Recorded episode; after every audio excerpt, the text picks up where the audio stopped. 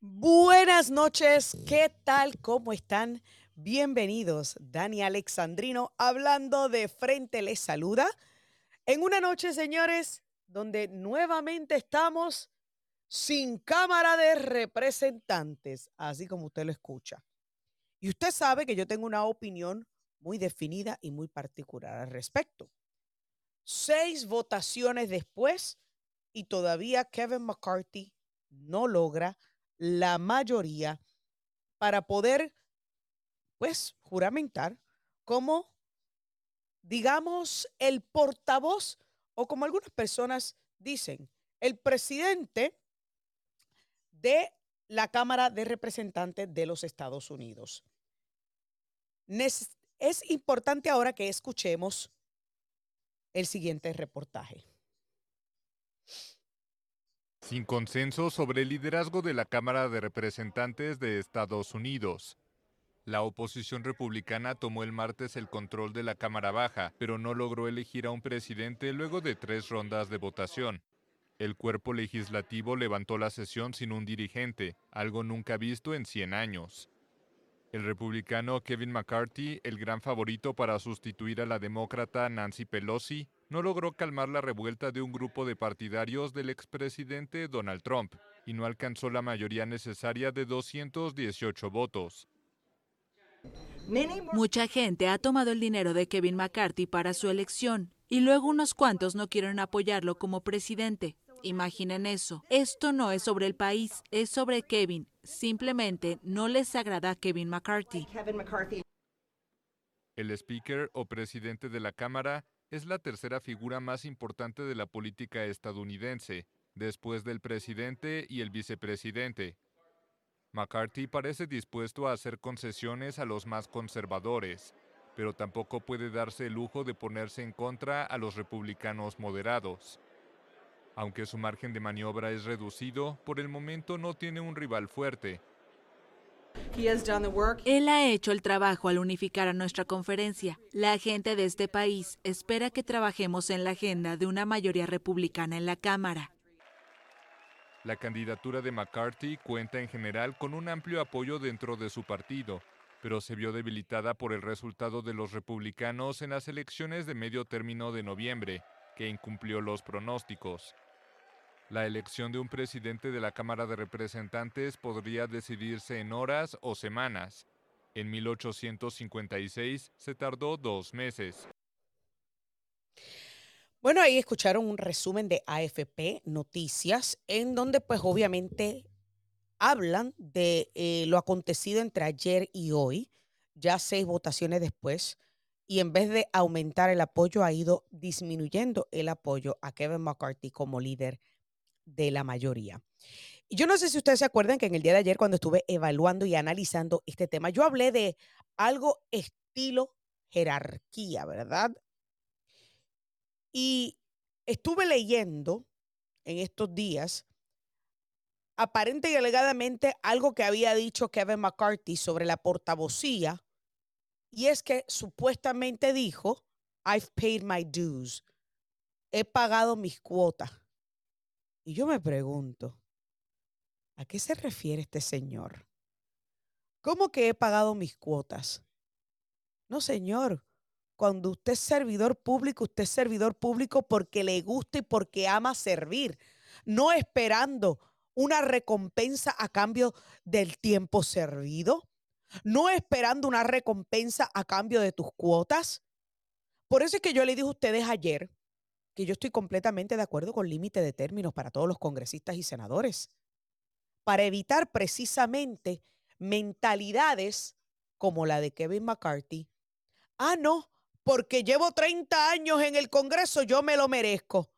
Pues no, nadie se merece nada porque si nuestros fundadores hubiesen intentado que esto fuera una monarquía, hubiesen creado una monarquía pero ellos crearon una república constitucional de una federación de estados soberanos representativa. Sí, señores, yo sé que está largo el nombre y complejo, pero eso es lo que nos hace magníficos como nación. Yo le garantizo a ustedes que ellos no intentaron esta perpetuidad en el Congreso ni en el Senado. Porque eso, al igual que una monarquía, el poder corrompe. Y luego de estar muchos años en el poder, cualquier político, por buenas que hayan sido sus intenciones al principio, termina corrompido. Y yo no estoy diciendo, y vuelvo y repito, yo no tengo nada en contra de Kevin McCarthy, no lo conozco y me importa un bledo. Hablo basado en su experiencia, en su eh, récord de votación y en la realidad de quién es él y de dónde proviene. Kevin McCarthy es de California. Hello. Y la mayoría de nosotros conocemos de qué pata cojean los disques republicanos de California. Y yo a lo que me refiero es precisamente a esa mentalidad déspota de pensarse que porque ha estado X, Y o Z tiempo en el Congreso, se merece algo. Pues no, señor, usted no se merece nada. Ninguno se merece nada porque ahí nosotros le pagamos a cada uno de ustedes, a los 435 congresistas y a los 100 senadores, nosotros le pagamos para que estén ahí. No es que ustedes se lo merecen, es porque nos dio la gana contratarlos para ese puesto. Pero precisamente por mentalidades como esa, y como la de Mitch McConnell y otros más, que se creen merecérselo todo, que tienen esa mentalidad narcisista, que porque, ah, es que yo llevo X, Y o Z tiempo sirviéndole al pueblo. Pues qué bueno. Demuestra entonces de lo que estás cortado. Porque si tú eres un verdadero servidor público, lo haces por amor al trabajo, por amor a servir. No a servirte a ti mismo, ni a servirle a tus intereses, y mucho menos a los intereses de tus auspiciadores. Y sí, le dije auspiciadores a los donantes de campaña, porque a fin de cuentas eso es lo que son. Es mi opinión. ¿Me estás escuchando, Miriam Minions? Por si tú no te has dado cuenta, Miriam Minions, lo que yo digo aquí en este programa es opinión a la que tengo derecho porque la constitución así me lo otorga. Opinión basada en datos de lo que acontece en nuestro país. Y yo no sé, yo no sé, yo puede que esté equivocada y como yo le dije ayer a Alfonso, a nuestro director político que lleva muchísimos años en Washington, la democracia es así que incluso dentro de un mismo partido puedan haber diferencias, se pueda debatir, se pueda discutir y a través de ese diálogo se pueda llegar a un consenso. Pero eso de que tengamos que aceptar porque X, Y Z es a quien le toca. Señores, eso no es democracia. Eso es imposición.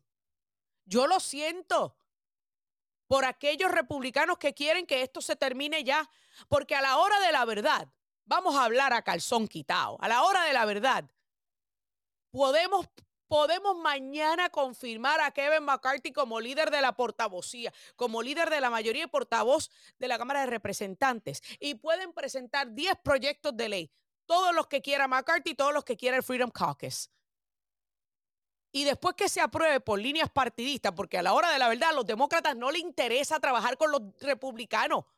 Y eso usted lo sabe y lo sé yo. Cuando llegue al Senado, en el Senado se va a colgar.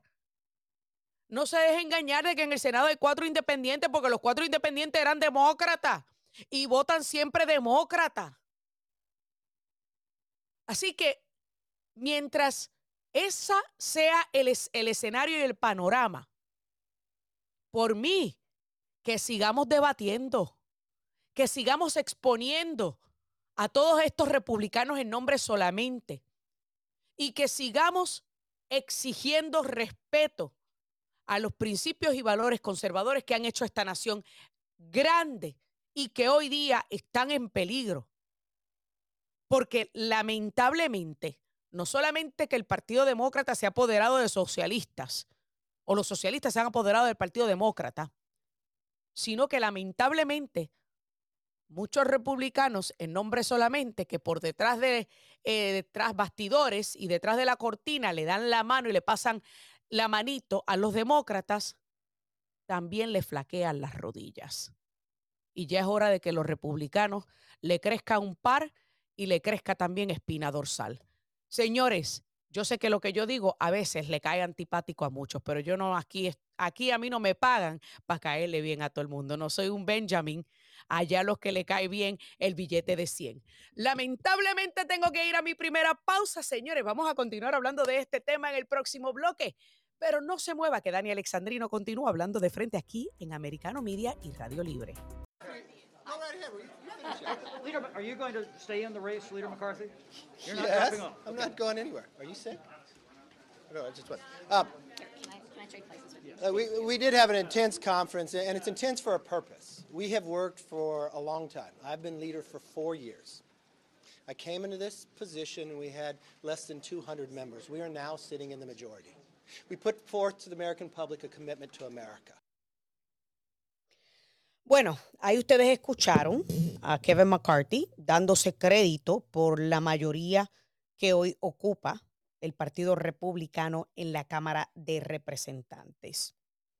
Yo no sé tanto si debe estar dándose crédito, porque tanto que nos anunciaron una ola roja que nunca se materializó, solamente en el estado de la Florida. Pero para abundar un poquito más acerca de esta controversia y este momento histórico que no ocurre hace más de 100 años, nos acompaña Art Estopiñán, analista político, para pues profundizar un poquito más, porque usted sabe, por aquello de que las opiniones de Dani Alexandrino no, a veces no son las favorables de todo el mundo. Art, buenas noches. ¿Cómo estás? Bienvenido.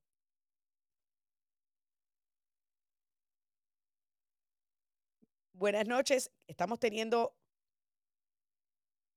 Buenas noches. Yo no sé si creo que estamos teniendo problemas técnicos.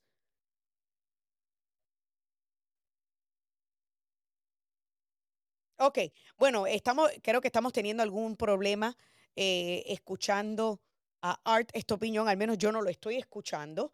eh, así que lo que Control nos resuelve ese problemita técnico, vamos a seguir hablando sobre el tema de eh, Kevin McCarthy.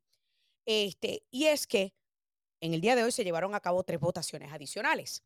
La primera, como eso, a las dos y media, una de la tarde, en donde se rechaza por cuarta ocasión la candidatura de Kevin McCarthy como portavoz de la Cámara de Representantes.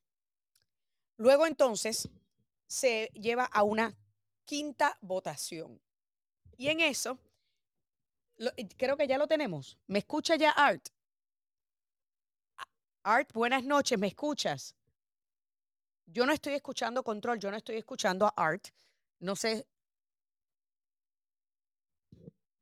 No estoy escuchando a Art. Estamos teniendo algunos problemas técnicos, eh, amigos, así que ténganme un poquito de paciencia en lo que tratamos de resolver el asunto técnico, eh, ya que me dice el control que está en línea telefónica, pero yo no estoy escuchando a Art Estopiñán, eh, para que podamos hablar un poquito más acerca de este acontecimiento histórico que no ocurre hace 100 años y es el hecho de que pues no tenemos un en aquel momento creo que se votó más de 100 en más de 100 ocasiones, señores. Sí, en más de 100 ocasiones. Eh, en el 1800 y pico, si no me equivoco, estuvieron dos meses sin portavoz de la Cámara por lo mismo, porque tampoco se llegó a consenso para ocupar eh, para que un líder de una mayoría eh, pudiese juramentar como portavoz. Y mire, eso es lo divino de la democracia. Eso de que todo el mundo esté, se sienta obligado, como dije en el primer segmento, a apoyar a una persona. Eso ya no es democracia. Eso es imposición. Eso es, mira, quítate tú para ponerme yo. Es más, bu- que me busquen la canción esa de eh, la versión de reggaetón, que es la que me gusta. A mí no, no- la, yo sé que hay una versión de, de- de salsa que es muy buena y dura como 15 minutos, así que esa no, esa no la quiero porque está muy larga. Pero eso es lo que me parece a mí. un juego de quítate tú para ponerme yo. Ok, quítate Nancy Pelosi, que ahora mi partido tiene mayoría y me toca a mí, porque yo me lo gané, porque yo pagué mis deudas. No, señor. Ah, eso no fue lo que intentaron nuestros fundadores con este sistema representativo. Lo que ellos querían, y se supone que los representantes son la voz del pueblo. Y yo me atrevo a apostar que cualquiera que haga una encuesta a nivel nacional a la gente si está de acuerdo o no con que Kevin McCarthy sea el portavoz de la mayoría, yo me atrevo a apostar que la mayoría de los republicanos y conservadores van a votarle en contra a Kevin McCarthy. Porque en más de una ocasión ha demostrado estar en esto, no por los intereses de, sus constituyentes, sino que por sus propios intereses y los de sus auspiciadores, sí, señores, porque así como yo le llamo a los donantes, auspiciadores. y usted sabe que después que, después que le auspician la campaña, algunos de ellos esperan algún favorcito a cambio. Pero eso es otro tema para otro día. Y déjame no decirlo mucho porque entonces Miriam Minions se siente después ofendido cuando yo hablo de esto. Así que vuelvo y repito mi opinión a la que tengo derecho de acuerdo a la constitución, porque todo comunicador o periodista tiene derecho a ejercer su opinión, aunque eso a ti no te guste, Miriam Minions, y dar en Soto, pues mi opinión es que siga el tiempo que siga. Porque a la hora de la verdad, si mañana juramentamos a Kevin McCarthy, el viernes presentamos 10 proyectos de envergadura, la semana que viene votamos a favor de esos proyectos. Llegan al Senado, no va a pasar nada. No va a pasar nada. Creo que ahora sí. A ver, vamos, ¿tenemos ya el problema resuelto? Parece que sí. Ay, parece que sí, ahí está. Art, buenas noches, bienvenidos. Disculpa los problemitas técnicos que tuvimos, eso nos está cortando un poco el tiempo, pero Art, tu opinión. Ya obviamente yo he dicho mi opinión, no le parece simpática a muchos y para mí esta es la verdadera democracia, que se debata, que se discuta, que se esté en desacuerdo, porque caramba, eso de que nos impongan un portavoz porque dice que supuestamente a él es que le toca, eso no es democracia, eso es imposición. ¿Tú cómo ves todo esto? Bueno, eh, yo lo veo eh, más o menos al, punto de vista suyo, el Congreso de los Estados Unidos no está funcionando bien. Eh, eh, no está funcionando bien y, es interesante que los demócratas como Cordelitos todos ah, están de acuerdo con los líderes, ya eso está todo eh, cocinado y frito. Pero los, republicanos no, y es bueno que, tengamos este tipo de, batalla para ver quién va a ser el líder del, Partido Republicano y el presidente de la Cámara por la mayoría republicana. Hay, eh, es importante que el Partido Republicano tome el liderazgo para tratar de solucionar varios proyectos importantes como asegurar la frontera, de, detener a los eh, inmigrantes ilegales que están viniendo, que el fentinol, el fentinol que está matando a más de 300 niños diariamente, que está cruzando por los carteles narcos de, México y también eh, los los eh, los terroristas que están en la lista terrorista de los Estados Unidos que están ingresando al país. Por Esto es una crisis, es un fracaso. También los problemas que vemos con la educación de nuestros hijos, la agenda liberal izquierdista socialistas que están tratando de imponer a nuestros hijos la inflación que, eh, como todos sabemos, los precios de gasolina, de los alimentos y la recesión que estamos ya prácticamente encima. También necesitamos eh, aumentar los fondos para los servicios militares. Vemos que como eh, en China se están preparando para una guerra y nosotros tenemos problemas en reclutar a, a hombres y mujeres que quieran ser, luchar por nuestro país. Claro. Eh, también tenemos... Y, eh, y eso yo lo puedo entender, Art. Etcétera. Y yo puedo entender todas las cosas que están ocurriendo en el país y lo que está pidiendo el Freedom Caucus y, todo y todos los los problemas que aquejan la nación. Pero como yo dije en un momento, y yo no sé si tú estás de acuerdo y tengo muy poco tiempo por los problemas técnicos que tuvimos, tengo dos minutos. ¿Tú no crees que a fin de cuentas, ¿quién, ¿qué importa si se aprueba mañana un portavoz o si se aprueba la semana que viene? Si cualquier proyecto de ley que presenten y apruebe la mayoría republicana se va a colgar en el Senado. Sí, pero hay que enseñarle al pueblo americano que en la agenda eh, republicana es para ayudar a arreglar los problemas que los demócratas nos dejaron. Los demócratas han dejado de la Cámara Baja, bueno, y del Senado también, el país en crisis. Y se necesita el liderazgo republicano para arreglar todos estos proyectos que estuve mencionando. Y si, y si, y si, y si no lo aprueban, eh, el Schumer y el presidente Biden, entonces hay que hacer ese, ese punto al pueblo americano en dos años y decirle necesitamos una, un Senado republicano y un presidente republicano. O sea que tú crees que como quiera, aunque se cuelguen en el Senado, debe como quiera bajar estos proyectos de envergadura a votación para luego ellos usar entonces como método de campaña.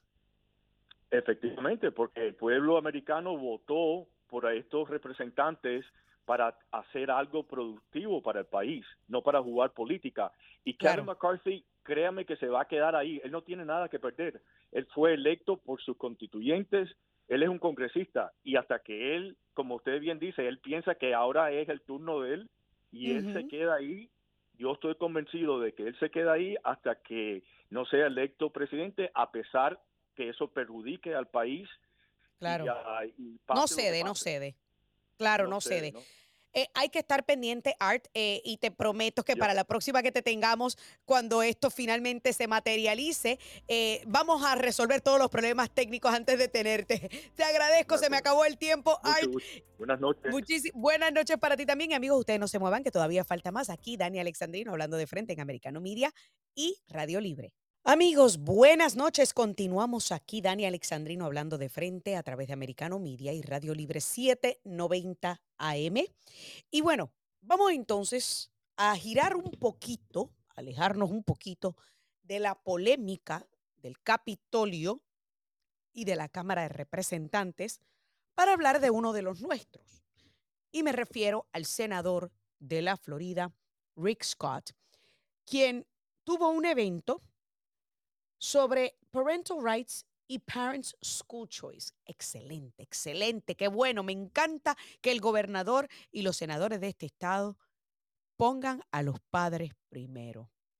La selección de nosotros como padres a la escuela que querramos y nos dé la gana mandar a nuestros hijos y querer saber lo que se le enseña a nuestros hijos en la escuela. Y una de nuestras queridas presentadoras de aquí de Americano Media, Catalina Stub, directora también de Moms for Liberty y presentadora, como ya le dije, del programa En Desventaja. Estuvo allí presente y nos va a platicar un poquito sobre lo que allí se discutió y qué nosotros podemos esperar si es esto que se va a llevar a cabo, porque sé que Rick Scott va a estar visitando prácticamente todo el estado. Inicia una, un tour por todo el estado para escuchar a los residentes del Estado. Catalina, buenas noches, bienvenida, ¿cómo estás? Buenas noches, qué honor que me hayas invitado a tu programa. Honor tenerte en este programa. A ver, vamos a platicar comenzando por este evento que se llevó a cabo, que aquí en mi programa yo he hablado en repetidas ocasiones sobre el derecho de los padres, eh, obviamente sobre la controversia que se armó a raíz de la firma de la ley eh, Parental Rights in Education, ¿Por qué Rick Scott también, al igual que el gobernador Ron DeSantis, le está dando tanta importancia a esto de los derechos de los padres? Mira, para que todo el mundo entienda y nuestros queridos oyentes, el sistema educativo público fue establecido por nuestros padres fundadores con un único fin y es preparar a los estadounidenses para los derechos y responsabilidades de la ciudadanía. Hoy tenemos la responsabilidad de empoderar a las familias con opciones de educación de calidad que nutran a nuestras comunidades y fortalezcan nuestra nación. Y también tenemos la responsabilidad de educar a nuestra próxima generación sobre pues los ideales y valores que hacen que nuestro país sea el mejor. Y nuestro derecho como padre a dirigir la crianza, educación, atención médica, y salud mental de nuestros hijos menores es fundamental. Entonces yo quería hoy dejarle muy en claro, obviamente a los padres y al público en general, que Rick Scott está apoyando el derecho parental, que está apoyando de que ningún político con ideologías izquierdistas puede decidir sobre los, los padres que tenemos ese derecho fundamental sobre nuestros hijos. Excelente. Y en ese y en este evento, eh, ¿cómo estuvo la respuesta del pueblo por parte de eh, en, en, cuanto a la participación de Rick Scott en este evento? No, la gente de verdad que está ya cansada de este abuso infantil, porque no lo puedo llamar de otra forma. Claro. Y pues como padre, el Estado no puede infringir nuestros derechos fundamentales como de dirigir la crianza, la educación, la atención médica, la salud mental de tu hijo, sin demostrar que tal acción es razonable y necesaria para lograr un interés estatal apremiante claro. y que dicha acción está estrictamente diseñada y no sirve de otra manera por un medio menos restrictivo. Sabemos que nuestros derechos es, son fundamentales y muchos padres ignoran desafortunadamente esta verdad. Se creen que es que el gobierno tiene que educar a sus hijos, no solo en la parte académica, sino en la parte moral. Y le creen y, y, y aceptan de que saquen a Dios de las escuelas, aceptan de que se les de, que se les enseñe eh, una filosofía marxista que, que la, la disfrazan en programas aparentemente de diversidad, equidad, inclusión, aprendizaje socioemocional, educación sexual, afirmación de género, justicia social. Bueno, todos estos títulos que suenan tan bien no son más que una mentira de las ideologías marxistas. Y qué bueno que, Ajá. Sí. No, no, y qué bueno que, y disculpa que te interrumpe, es que qué bueno que mencionas esto, porque precisamente en el día de hoy, el gobernador Ron DeSantis también envió una misiva a todas las universidades públicas exigiendo rendición de cuentas de en qué están invirtiendo el dinero cuando se trata de estas enseñanzas de eh, eh, teorías críticas de la raza, diversidad de inclusión, que precisamente es donde esconden todas estas ideologías marxistas. Y yo como profesora universitaria lo veo a cada rato, precisamente en una universidad pública. Claro, la enseñanza es una profesión honorable, pero los maestros no tienen derecho a imponer ideologías subliminales a nuestros hijos y desde el principio no debió haber sucedido esto. El trabajo de ellos es enseñar en la parte académica, todo lo demás depende de los padres. Entonces, eh, yo personalmente estoy feliz de que tengamos aquí en Florida un gobernador que, que defiende los derechos parentales, que, que defiende una educación transparente. Y ahora eh, el senador Scott y bueno, también el senador Marco Rubio y, y, tenemos suerte con, con, los líderes aquí en Florida. Eh, somos, son pocos los estados que tienen esa suerte, déjame decirte.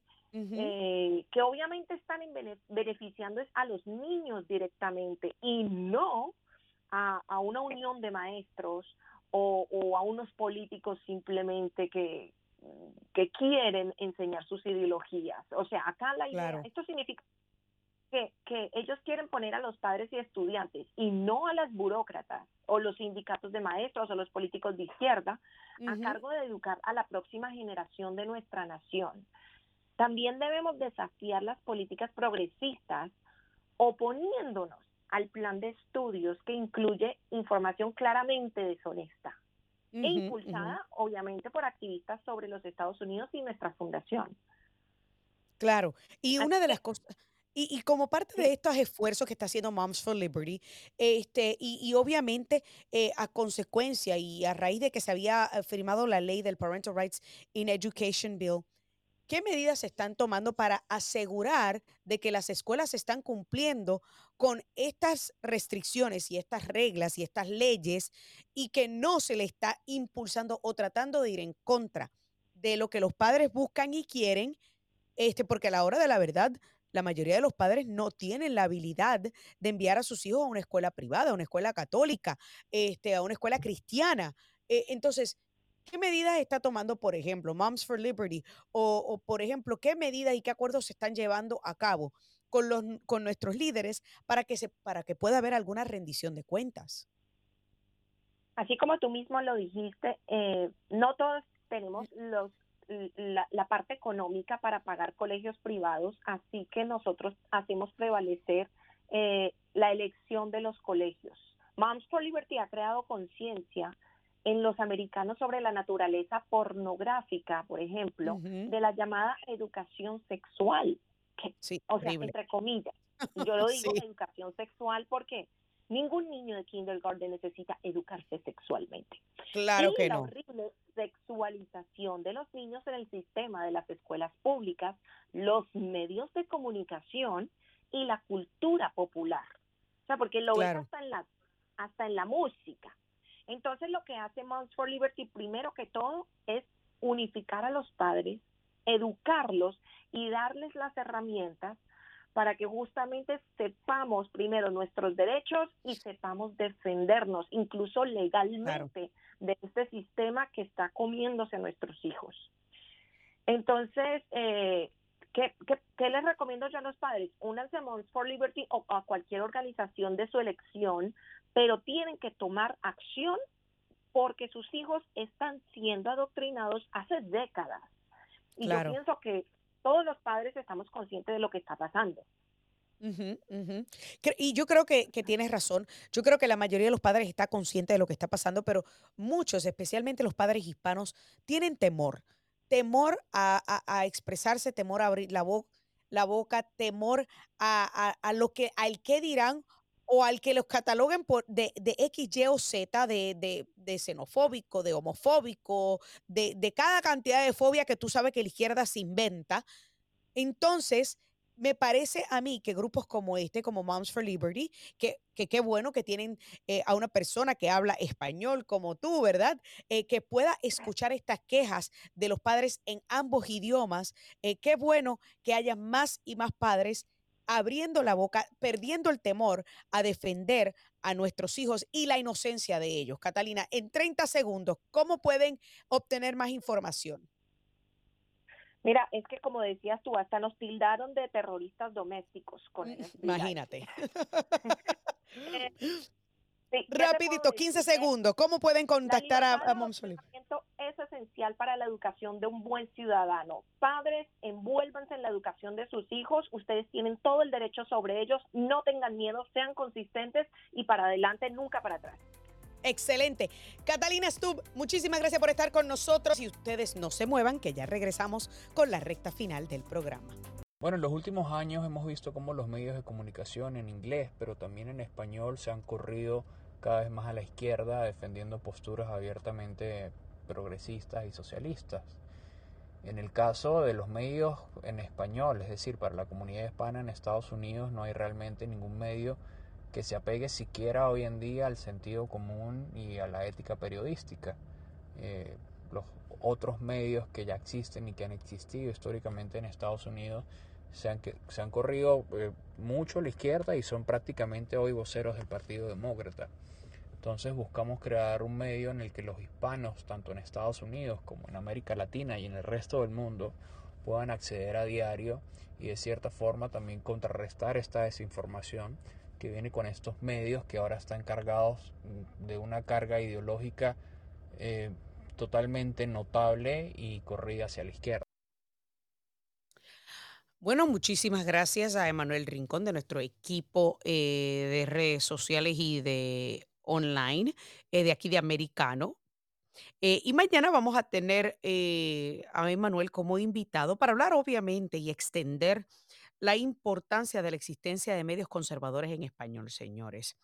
Yo quiero abrir las líneas telefónicas para todo aquel que quiera llamar y opinar, ya sea eh, de nuestra nueva página web, americanomedia.com, que usted puede ir y ver, mire cómo ha ido cambiando. Ahí también tenemos reportajes eh, nuestros, de nuestros periodistas y nuestros presentadores aquí en Americano Media. Y por supuesto, eh, vídeo y muy pronto eh, nuestra versión de vídeo que también estará disponible en americanomedia.com. Pero vamos entonces rapidito a abrir las líneas telefónicas al 305-482-6588 o el 786-590-1624. Creo que tengo ya a Raúl en línea telefónica. Raúl, buenas noches. Adelante. Feliz año nuevo.